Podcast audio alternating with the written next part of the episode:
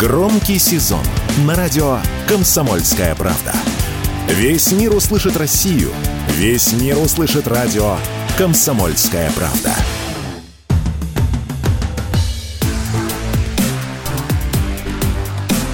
Честное риэлторское.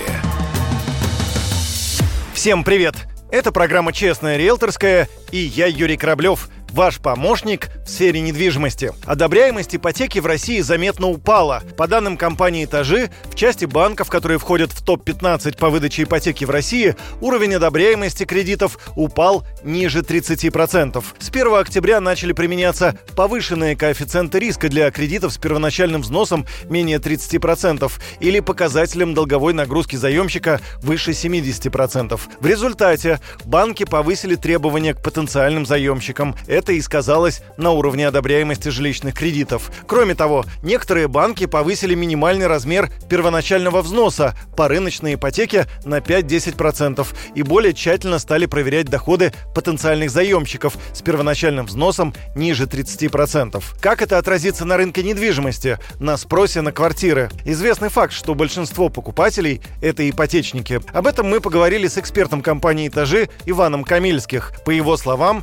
какого-то спа спада, а тем более снижения цен на квартиры он не ожидает. Фактически сейчас на рынке достаточно большое количество потенциальных покупателей. Это те, кто одобрил ипотечные кредиты до 20 сентября. И в настоящий момент крупные банки еще сохраняют одобренные условия. Скорее всего, эта активная фаза продлится до середины ноября-декабря. Естественно, в этот период ни о каком-то каком снижении цен на вторичном или первичном рынке говорить не стоит, потому что рынок достаточно активный, спрос э, на рынке сохраняется. Резко снижаться стоимость жилья, наверное, вряд ли, поскольку на сегодняшний день ипотека на новостройки остается доступной, соответственно, э, спрос там будет сохраняться, по крайней мере, до, того, как э, не начнет сильно стагнировать спрос на вторичном рынке. Два эти сегмента все-таки взаимосвязаны. А что касается цен, скорее всего, они будут фиксироваться на тех уровнях, на которых они сейчас достигли. Рынок достаточно разогрет. Разогрет в том числе как э,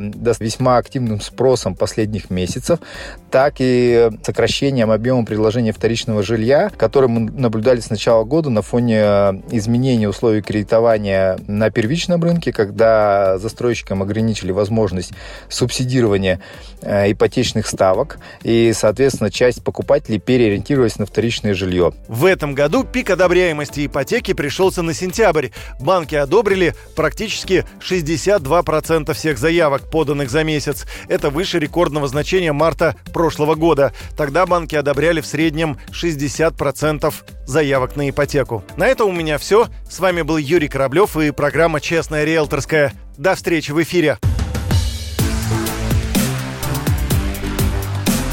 «Честная риэлторская».